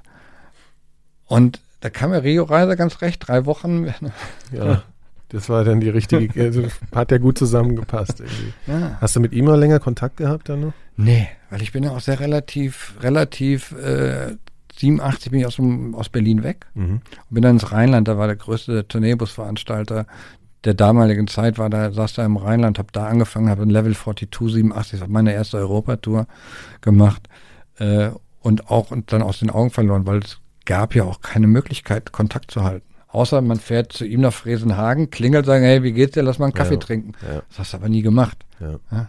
Den, den, Es ist schon irre, wie schwer das heutzutage nur noch vorstellbar ist. Ne? Wenn immer Wahnsinn, wenn dir, ne? allein diese Frage zu stellen, ist ja schon aus so einer heutigen Perspektive so total gedacht. Ne? Also dieses Kontakt halten, gerade in deinem Job, wenn du so viel unterwegs bist. ja. Ist ja Also, total also, es ist, irre. also Ja. es war halt, gab's nicht. Also, Mhm. ich weiß noch, wie, aber ich hatte so ein Filofax, das gibt's ja heute, Ja, kennt ja stimmt, kaum das noch einer. so ein Ding. Ja, mit allen, alle- allen. Nummern, allen Nummern drin, weil ich war immer sehr, sehr jemand, so und äh, das war auch so, jeder wusste auch, wir gehen mit dem Chris auf Tour, äh, ja, der kennt so und so viele Leute und ich habe dann immer so Leute zusammengebracht. Ich habe Phil Collins mit Calvin Klein einkleiden lassen, ja. Pur hat Klamotten, ne, ich habe einen Freund gehabt, der hat ein Klamottenlabel gehabt Mhm. in München bin mit der Band Pur. Hab ich gesagt, ey, wollt ihr Klamotten haben? Gibt's, ums, gibt's umsonst? Fahren wir hin. Können wir, ne? Weil pur das anzieht oder was? Oder, und dann das war ja es damals, umsonst. das gab's damals ja noch gar nicht so, ja, so Influencer, Ja. das Ja. gab's noch nicht so. Ich habe gesagt, du, ich kenne jemanden, der hat Klamotten, die können wir alle umsonst haben, ja. Dann sind wir mit der Band hingefahren, die- dann haben die sich alle Klamotten ausgesucht.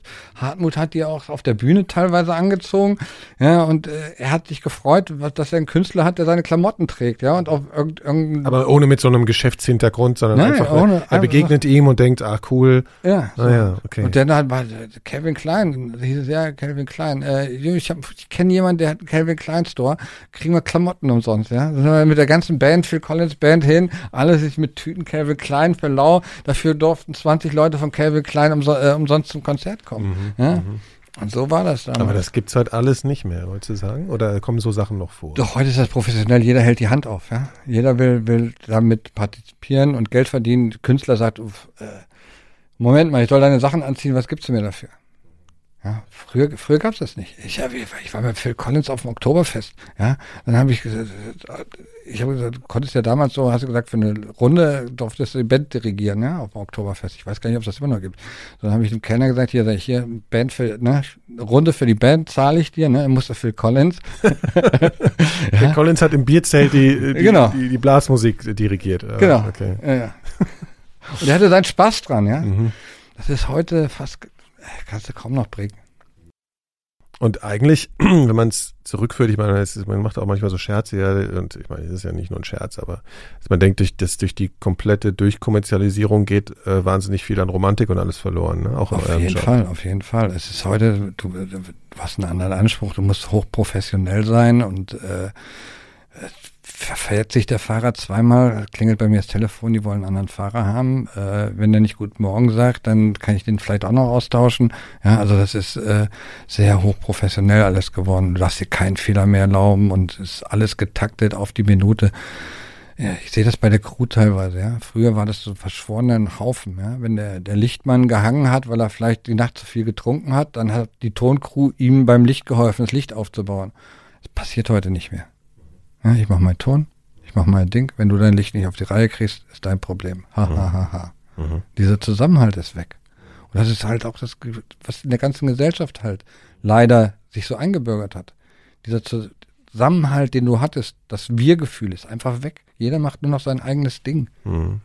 Und ist das auch ein Grund, weshalb du sagst irgendwie so, ja, okay, ich mache jetzt mal, ich, ich meine, auch ist jetzt, du hast jetzt lang genug gemacht, aber bist du eigentlich froh, dass du da auch dich jetzt ein bisschen rausziehen kannst aus dem Druck, oder? Der Druck ist schon sehr immens, ja. Also, aber ich, ich habe ja schon gesagt, Geld ist nicht alles im Leben, ja. So, ich, werd, ich bin 55 geworden. Ja. Ja, so. Und dann kannst du, siehst du auf irgendwann mal deine Endlichkeit. Hört sich doof an mit 55, ja. So. Dann sag ich, ich will nicht nur sieben Tage die Woche arbeiten, ja. Und für andere da, sondern ich will auch was für meine Frau noch haben. Ich bin jetzt noch irgendwie fit und äh, kann noch was bewirken. Und äh, vor fünf Jahren ist mein bester Freund von meinen Augen tot umgefallen mit einem Herzinfarkt. Ja, so 48. Mhm. Und das hat, glaube ich, mein, meine ganze Denke geändert. Aber auch im Nachgang erst, ja. Am Anfang merkst du das nicht, das ist Schock und so weiter. Im Nachgang merkst du das nicht, aber so langsam habe ich dann so die Weichen gestellt auf, aufs Aufhören zu arbeiten. Mhm. Ja. Ich reg mich auch heute nicht mehr so auf, wie ich früher aufgeregt habe. Ja. Also ich lass, bin viel gelassener geworden. Weil Sachen, die ich nicht mehr ändern kann, warum soll ich mich aufregen? Immer einen Schuldigen suchen. Macht keinen Sinn. Es ist ja was passiert. Ja, aber erstmal auf jemanden einschlagen, dass der Schuld hat, bringt dir die Sache, krieg, musst du erstmal bereinigen. Ja, darum geht's halt auch äh, gar nicht, ne? Das ist einfach nur so ein Ventil, um jemanden Schuldigen zu finden, damit irgendwo die ja, Energie aber, abgeladen wird. Genau, so, das ne? ist nur die Energie abladen, ja. jemanden auf jemanden draufhauen, ja, als die Ursache zu finden oder die Ursache zu beheben. Hm. Das ist, das mache ich nicht mehr. Also ich mache ruhiger. Ich sage immer, ich esse gerne ein Filetsteak, das zweite schmeckt mir schon nicht mehr. Also Geld, bin aber auch in einer glücklichen Situation, ja, also, mhm, mhm. ja, Mhm. Ich brauche keinen Hubschrauber haben, ich muss kein Flugzeug haben, ich muss kein Boot haben. Ja, das brauche ich halt nicht. Ist nicht mein Lebensziel und nicht erstrebenswert für mich. Ja. Freunde, Familie ist viel, viel wichtiger. Gute Freunde ist das Wichtigste im Leben. Mich würde mal interessieren, weil es ja so eine Vielschichtigkeit ist von Leuten, die du getroffen hast über die ganze Zeit. Ne? Also einmal vom Lichtmann bis zum Superstar sozusagen, irgendwie, um es klischee-mäßig auszudrücken. Hm. Was, was sind denn so die, die die beeindruckendsten zwischenmenschlichen Momente? Fallen dir da Sachen ein, die, die du auf, die, auf Reisen erlebt hast, auf, mit bestimmten Leuten? Also muss jetzt auch nicht zu persönlich werden, aber würde mir interessieren. Einfach, weißt du, man so eine, so eine Vorstellung zu bekommen, was dir, was dich beeindruckt hat. Also beeindruckt hat, hat, hat mich, äh, haben mich, Paul McCartney hat mich beeindruckt. Warum? Wir haben, äh, Paul McCartney ist der Superstar, ja. ja. So. Wir haben, äh, ich habe ihn abgeholt in Köln, Lanex Arena, wollte zum Flughafen, zum GATT fahren. In Gatwick war aber gerade Nebel, er konnte nicht fliegen. So, und ich saß auf meinem Stuhl, hinter, die Band war dabei und dann hat er alte Beatles-Geschichten erzählt. Ja, wie die Platte entstanden ist, wie, es mit Len war. Meine Ohren wurden immer länger. Ja. Immer, ne, so immer hören, das ist so rausgerutscht. Ne, so. Ja. so, und dann hieß Gatwick, es bleibt geschlossen, wir müssen zurück. Dann sind wir in Schloss Bensberg zurückgefahren. Es hat geregnet. Ja, und da standen Fans, vielleicht noch 15 Fans draußen, die dann bestimmt schon zwei, drei Stunden gestanden haben in dem Regen. Und ich will, das Tor geht auf, das schmiederne Tor geht auf und er sagt, Chris, halt an. Ja, das sind noch ungefähr so, wer es nicht kennt, das sind noch 150 Meter zu laufen bis zum Hoteleingang. Nee, nee, ich will mit den Jungs da reden. Das ist ja ausgestiegen im Regen, ja. ja er hatte immer noch seinen, seinen Bademantel an, ja, so, und hat dann Autogramme erstmal geschrieben, hat sich mit seinen Fans unterhalten. Und dann denke ich, boah, ey, Respekt. Hat er gar nicht nötig. Ja? Aber für ihn war es wichtig, dass er, der kann dann auch wieder, sagt er, sag ich, und warum? Ne? Sagt er, guck mal, die stehen hier seit drei Stunden, um mich zu sehen. Für mich ist es fünf Minuten. Mhm. Und die Zeit muss ich mir nehmen. Chapeau. Es gibt so einen Begriff Publikumsverachtung. Also es gibt so einen Effekt, ne, dass viele Leute so, so letzten Endes ein bisschen den Respekt vor Fans verlieren, weil die so ihn selbst so irrational toll finden und man selbst ja einen ganz anderen Blick auf sich selbst hat und denkt, warum finden die mich jetzt so toll und die irgendwie müssen die auch ein bisschen bekloppt sein. Verstehst du sowas? Ja, ja, das, also, das hast du ja. Ich, ich kann diesen Fankult kann ich selber nicht nachvollziehen. Ja. ja, also warum Leute sich da in sowas reinsteigern und wirklich auch reinsteigern, äh, nicht nur im positiven Sinne. Ja. Ja, äh, ja, das kann ich verstehen. Erlebe ich auch immer mehr. Ja, aber gerade bei jungen Bands. So alte Hauding, Phil Collins auch ein Megatyp, Tina Turner, Megafrau, äh, die wissen noch, wie das ist, niemanden zu haben. Und die wissen auch, wie man mit den Leuten umzugehen hat. Ja, weil die Leute haben den ja auch erstmal dahin gebracht. Ja. Die Toten Hosen zum Beispiel, super tolle Truppe, ja, die sich einfach äh, das gönnen, mit ihren Fans zu feiern. Mhm. Wer macht ein freiwilligen Wohnzimmerkonzert? ja. ja. Ja, es ist ja nicht um, es geht, geht denen ja gar nicht mehr ums Geld, es geht denen auch nur um Spaß. Und diese Fan-Nähe ist halt total wichtig. Ja, darum hast du ja auch deine alten Fans. Das merken auch die Leute. Mhm. Ob du da einen Schauspieler da vor dir hast oder nicht. Mhm. Westernhagen hat das leider verpasst. Wieso? Westernwagen war, war eigentlich so die letzten Touren, war ja sehr volks, also nicht die letzten, also am Anfang sehr volksnah, ja. Mhm. So, die Stadiontouren waren alle ausverkauft, bla bla bla bla. Und irgendwann hat er sich meiner Meinung nach so ein bisschen gedreht. Ja, aber es war auch beeinflusst von anderen. Ja, so er war dann so ein bisschen mehr unnahbar. Hat dann nur noch Englisch geredet auf der Bühne mit seiner Band, weil er eine englische Band hat. Ja, und so ja, ich keinen Bezug mehr zum Publikum aufgebaut. Und die nächste Tour lief auch schon nicht mehr. Ja, und dann hat er sich so ein schlechtes Image aufgebaut, obwohl er ein total toller Typ ist, ja. Das ist, ist irgendwie so fließend übergegangen. Ja, und jetzt hat er es halt total schwer, sie wieder hinzubekommen. Mhm. Hast du das Gefühl, dass er das dann auf einmal auch gemerkt hat? Also jetzt, wir reden ja beispielhaft jetzt über ihn so, ne? Aber ich glaube, es gibt ja wahnsinnig viele Fallen wenn, für so Menschen, die so, so bewundert werden halt, ne? Ich glaube, er hat seine alte Musik nicht mehr gemacht. Die Musik, die, ich habe mit ihm nie drüber gesprochen. Ich glaube einfach, er hat die Musik, die er gespielt hat, wenn es die Menschen gemocht haben, nicht mehr selber gemocht und wollte so einen künstlerischen Touch reinkriegen und die Fans sind nicht mitgegangen. Und dann wieder den Bogen zurückzukriegen, ja, ist halt schwierig. Er wollte sich ein bisschen selbst verwirklichen, vielleicht, keine Ahnung. Ich will, wie gesagt, ja, ja. ich habe da nie darüber ja, gesprochen oder, ne? Ja. Naja, aber es ist ja interessant, weil du halt so wahnsinnig viel so beobachten kannst, ne? wenn mhm. du sozusagen sowas begleitest, dann sowas zu erkennen. Und ich finde diese, man sagt ja auch, ich meine, das sind die Fans und irgendwie ist es auch, wenn man so denkt, das sind eigentlich irgendwie alles so einzelne Menschen, ist das auch so eine komische Betrachtung. Ne? So, ich glaube, ich weiß nicht, wenn du so irgendwie so einen Bus durch so Massen steuerst, dann, dann ist das ja auch irgendwie so, okay, das ist hier irgendwie so eine komische Masse, die nervigen, also, ne, also das ist auch Fan, so Also als Busfahrer ist nervig, ja. Du musst ja. dann durch die Masse raus und du musst halt gucken, dass keiner unter den Rad kommt, ja, weil die drücken ja alle gegen, schlagen gegen die Scheiben, ja. Das nervt die. Am liebsten würdest du rausgehen und mit dem Knüppel wieder, ne, aber, ja. So, ich habe Kelly Family gemacht. Mhm. Ja, so. Nix gegen. Äh, super, nee, nee, nee, nee. Ja, ich so. lach nicht wegen, also ich kann mir vorstellen, wie die Hysterie da war. Ja, ich bin mit Joey heute noch befreundet, ja. So, wir telefonieren auch regelmäßig, alles, mhm. alles super. Mhm. Ja, aber du, äh, du verlierst die Balance. Also, das ist Wahnsinn. Ja, die, die hausen vor deinem Haus. Wochenlang. Und du kommst nicht mehr raus. Du hast kein Privatleben mehr. Du kannst nichts machen. Ja, irgendwann verstehe ich, dass da dann manchmal so, ein, so eine Hassliebe entstehen kann, ja. Ja, weil du bist gleichzeitig irgendwie von denen auch abhängig, ne? Du ja, du bist abhängig. Aus verschiedenen Gründen nicht leisten, ja. deine, deine, deine Laune rauszulassen. Also erst noch wegen der Medien, dann weil die Leute dich bezahlen, mehr oder weniger, ne? Oder so. Ich habe mich mit der Assistentin von Rihanna unterhalten, ne? So, da sagte, ja, für uns, da war die war ein bisschen über 20, sagte, ja, wir müssen jetzt aus dem Bus rausgehen. Wir müssen uns aber schon zwei Stunden vorher überlegen, was ziehe ich jetzt an? Mit welcher Frisur gehe ich raus? Ja? Ziehe ich meine Kapuze auf oder mache ich es offen? Ja? Dann das wird alles diskutiert, oder? Das wird alles diskutiert. Hm. Ja? weil du kommst mit dem Bus vor und sie muss nur vom Bus ins Hotel laufen und du weißt ganz genau, da sind zwei, drei Paparazzi, die ich abschießen. Ja? Lachst du, lachst du nicht, machst du ein ernstes Gesicht, wie auch immer. Fußballer setzen sich halt irgendwie, siehst du ja immer in den Bildern, Kopfhörer ne? auf. Kopfhörer auf, die hören teilweise gar keine Musik. Ne? Einfach nur zum. Die wollen einfach, die wollen einfach nicht angesprochen werden. Mhm. Ja? So,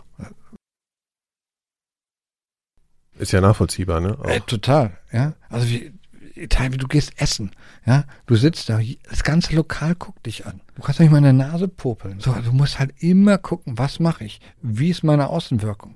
Hast du da irgendwie mitgekriegt, dass, dass so Leute auf der Tour oder dann auch, weil das ja eine intensivere Situation ist als jetzt im normalen Leben, vielleicht dann auch wirklich mal so, weiß ich nicht, Nervenzusammenbrüche gehabt haben wegen dieser Thematik? Also, dass sie sagen, es ist einfach zu viel Druck, ich bin zu sehr unter Nerven- Beobachtung oder Leute erlebt, wo das Gefühl hat, die packen es vielleicht auch irgendwie auf Dauer nicht so ganz. Nein, das nicht. Aber es, Mhm. es ist halt auch so, dass halt sehr viel gefeiert wird, ne? Also das ist halt so, du, du wirst gerade gehypt.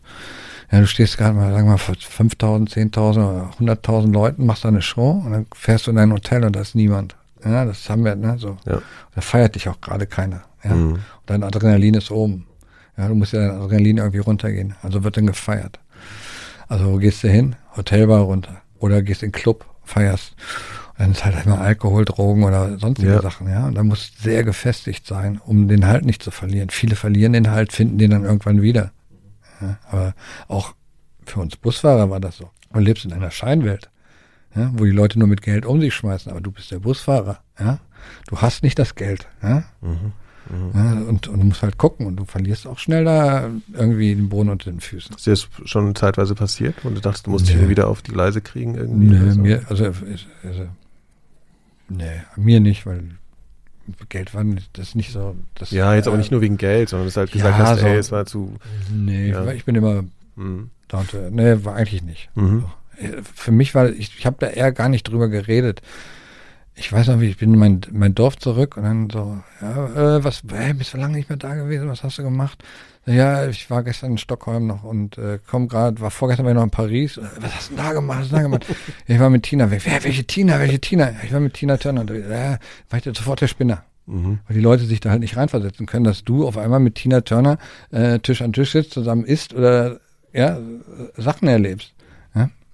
Und das ist dann, Und du musst wahrscheinlich, also ich meine, was, was ja jeder vielleicht oder viele Leute, die mal in Kontakt kommen mit äh, so einer Welt, auf die so viel projiziert wird, dass das einfach eine auch eine ganz normale Normalität ist, ne? Die irgendwie. ganz normal. Backstage Mhm. ist das Langweiligste, was du dir vorstellen kannst. Mhm. Auch Tina Turners Füße riechen im, im Nightliner wahrscheinlich. Also wo sie ist nicht im Nightliner gefahren. Die ist nicht im Nightliner gefahren, aber ganz normal. Die, Ja. ne, so, die ist total, die ist mit dem Erwin zusammen. Erwin Bach war früher Chef bei der EMI, mit denen sind wir Harley gefahren zusammen. Ja, also äh, das sind ganz normale Leute. Also wirklich, die gehen jeden Morgen genau auf die gleiche Keramikabteilung wie wir auch.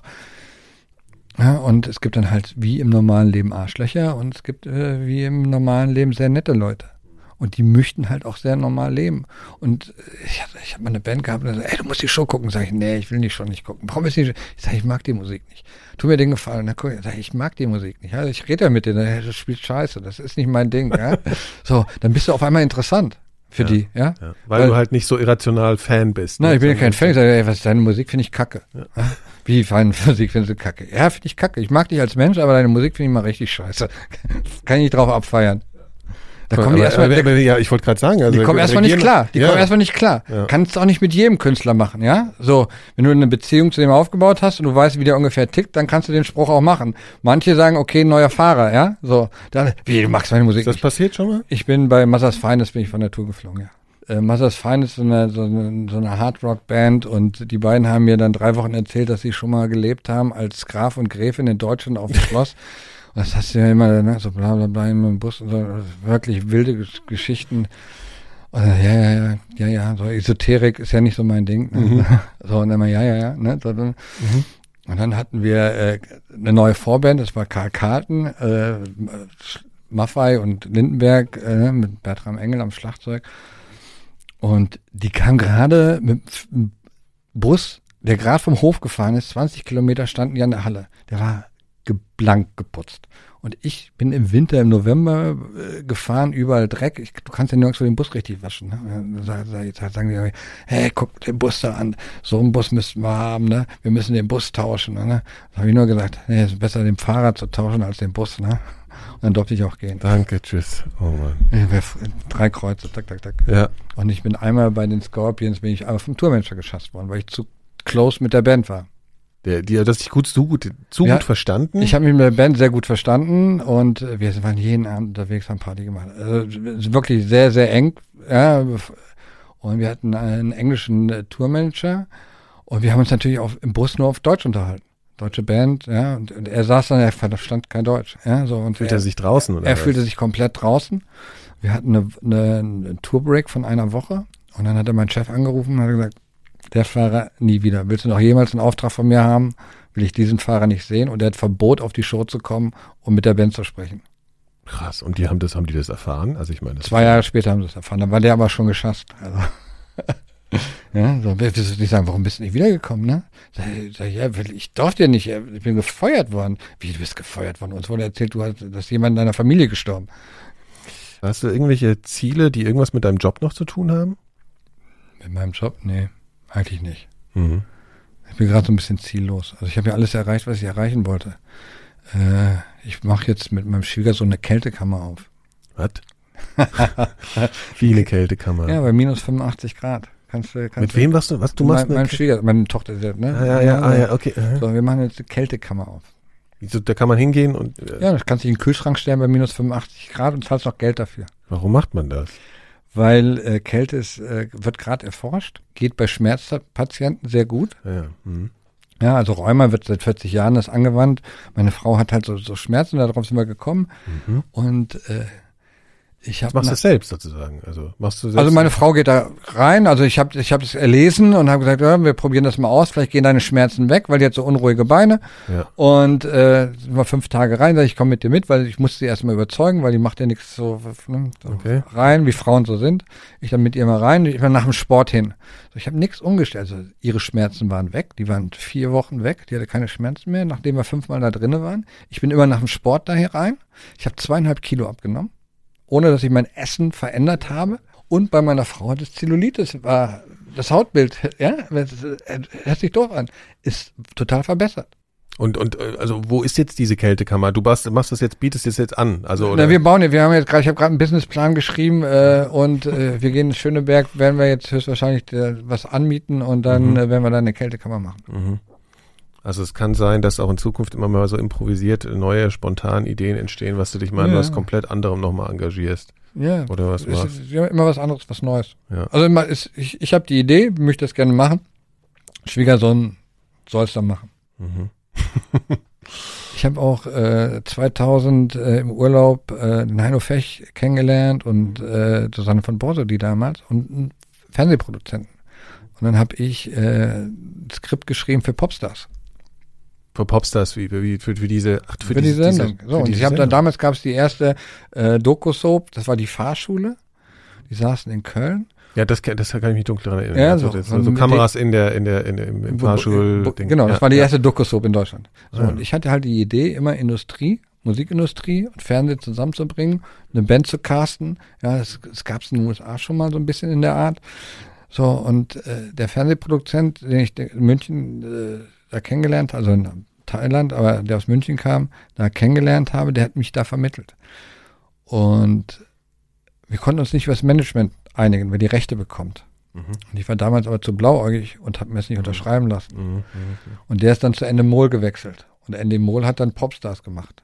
Und Marco Medritzky ist der Manager von Popstars geworden.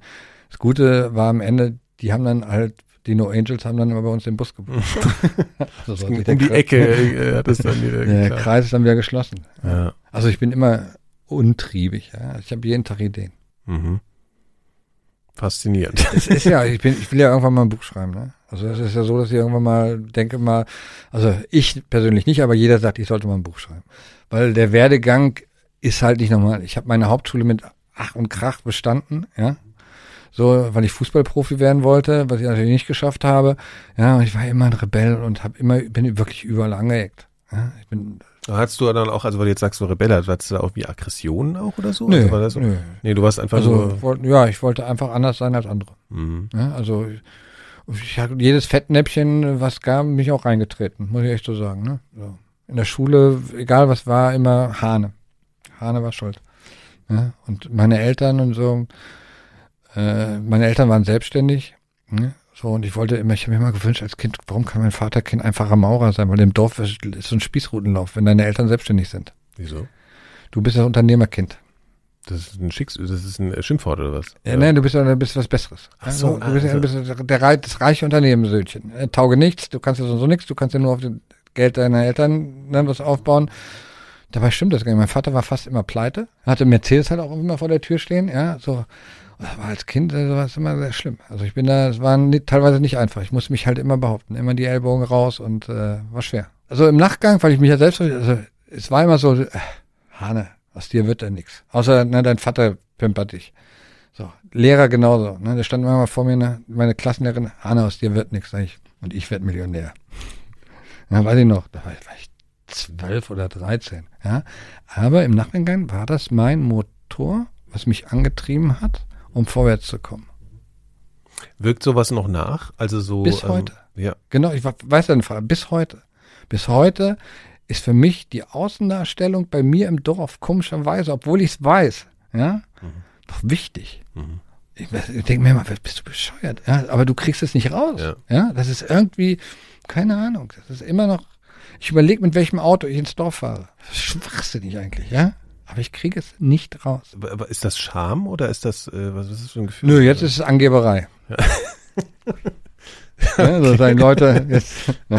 Was ist das für ein Auto, wenn ich mal fragen darf? Also ich war schon. Beim Nightliner kommst du da. Äh, Wir haben auch schon überlegt, ob du hier nicht auf den Hof gleich mit dem das war ein Nightliner fährst. ne? Nein, nein, nein. Also wir, man, man hat, also war Ja, von allem, jetzt. ja, also vom Ferrari bis Porsche war alles schon dabei. Ah ja, okay. Meine, meine Träume habe ich mir schon alle mal erfüllt.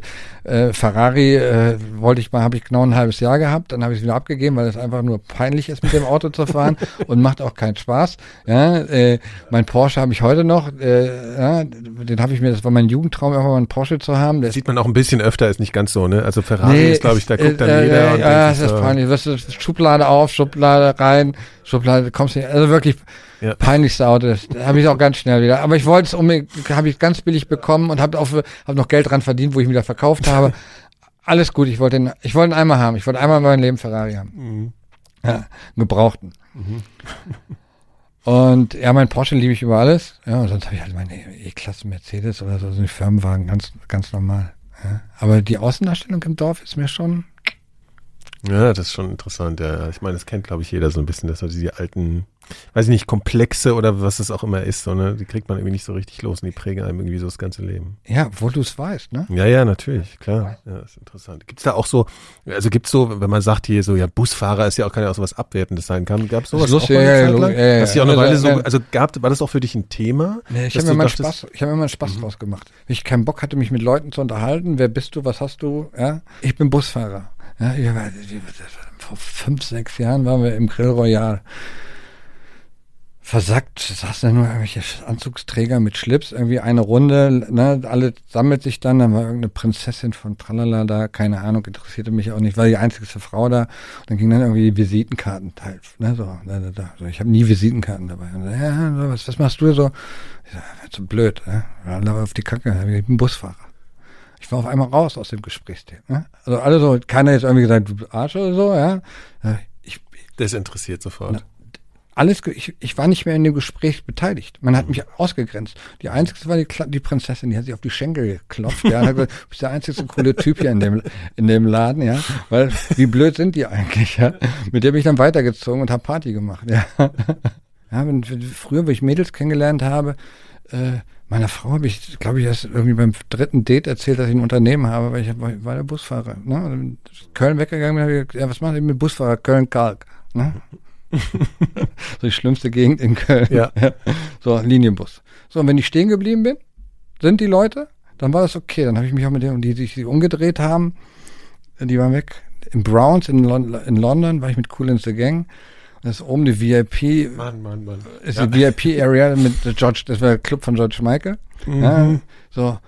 Und wir, ste wir stehen da oben, sind am, am Joken und ich unterhalte mich die ganze Zeit mit so einem Mädel, ja, so richtig, richtig hübsches Mädel. So, by the way, what are you doing in the band? Ja, und ich so, Mhm. äh, ich bin der Busfahrer. ja, so. so. Sie dreht sich um, weg war sie. Die war nicht mehr gesehen. Dann kommt, dann kommt, kommt George zu mir und sagt, hey, was ist mit dem Mädel los? Wo ist sie jetzt hin? Ne? Ich habe gedacht, das ist alles klar mit dir und dem Mädel. Nein. warte mal, Entschuldigung, du sagst George, das war George Michael, der. Nein, nein, nein, nein, nein, so. nein, nein, nein, Ach so, George, einer von, George, von, von, von Cool and Also, okay. ja, also von Cool and. Ich Und mit ja- George, George Michael habe ich eine andere Geschichte, aber das war was Ja. anderes. Das bin ich ständig auf die Füße getreten, weil er mich angebaggert hat. Okay, das muss ja bitte hintereinander, bitte. Ja.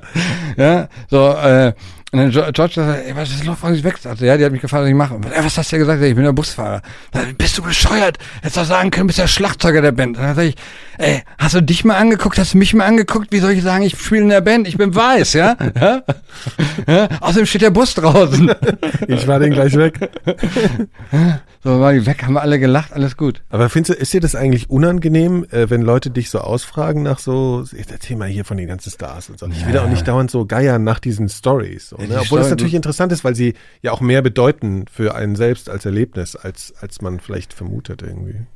Ja, vor allen Dingen vergisst du ja ganz viele Stories, ne, die du Mhm. erlebt hast. Ne? Musst Ja, immer, das, ja. Ne, Ja, so. Ja. Und äh, ja, es, macht schon Spaß, ein paar Geschichten zu erzählen. Machst, du du bist ja so ein bisschen der Unterhalter, der Animateur. Ja. Ja. so bin ich Ja. ja immer, ich verkaufe mich ja. Was, was anderes mache ich auch nicht. So, und ich weiß ganz genau, wie weit ich gehen kann, was ich erzählen kann und was ich nicht erzählen kann, ja, wo es dann peinlich wird oder für den, der mit dir das erlebt hat, ja, also oder was nicht im Boulevard darf oder Ja. wie auch immer. Aber letzten Endes äh, bleibst du so einem, kann man schon sagen, auch einer gewissen, so einem, deinem Kodex, den du so da für dich entwickelt hast in Bezug auf die Vertrauens, äh, über das Vertrauen und so bleibst du irgendwie äh, treu. Ne? Ja, aber das ist auch wichtig. Also das hat nicht nur jetzt mit den Stars zu tun. Wenn mein Freund was im Vertrauen sagt, rede ich halt nicht drüber. Ja, und so sehe ich das genauso. Das ist halt, so bin ich erzogen worden. Bei mir, wenn ich dir meine Hand gebe und dir in die Augen gucke und dir mal, ne, dann ist das ein Vertrag, den werde ich niemals brechen. Das ist ein Versprechen, den ich, das, so bin ich erzogen worden von meinem Vater. Ja? Und das ist auch in der Freundschaft so, Vertrauen, Freundschaft. Auch mal einem Freund sagen, du bist ein Arschloch. Du benimmst dich gerade wie ein Arschloch oder das gefällt mir gerade nicht so. Das machen die wenigsten.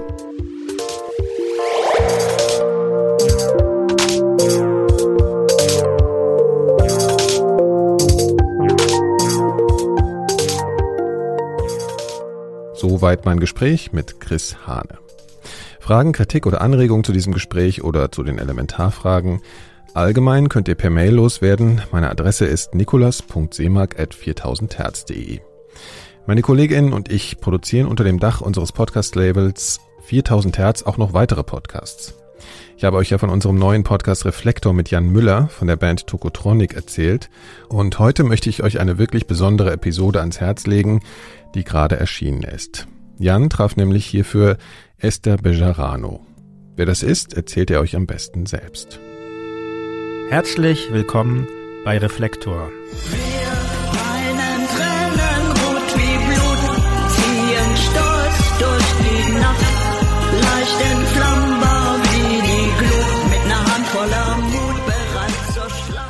Wir hörten den Titel Tränen rot wie Blut von der Microphone Mafia. Es ist, glaube ich, ziemlich ungewöhnlich, dass eine Rapband ein Mitglied hat, das 94 Jahre alt ist. Das ist aber Esther Bejarano egal. Ihre Liebe zur Musik und ihr politischer Auftrag sind viel stärker als irgendwelche Konventionen. Ich wurde vor gar nicht so langer Zeit auf Esther Bejarano aufmerksam.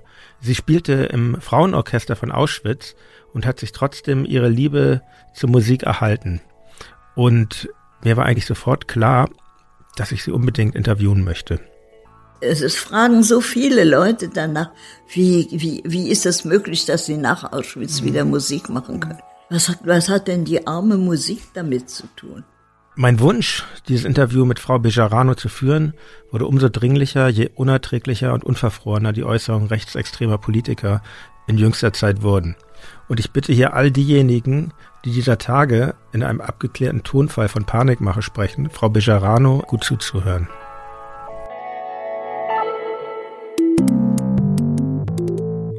Die gesamte Episode und alle weiteren Folgen von Reflektor mit vielen weiteren spannenden Gästen findet ihr unter reflektor.4000herz.de und natürlich bei Apple Podcasts, Spotify und überall, wo es Podcasts gibt. Die Musik, die ihr im Hintergrund hört, ist übrigens von AMB1. Der Track heißt Lime Green und ist auf Bandcamp unter einer Creative Commons Lizenz erschienen. Vielen Dank fürs Zuhören, für eure Rezensionen und Sternchen bei Apple Podcasts und überall dort, wo man die Elementarfragen kommentieren und bewerten kann. Bis bald.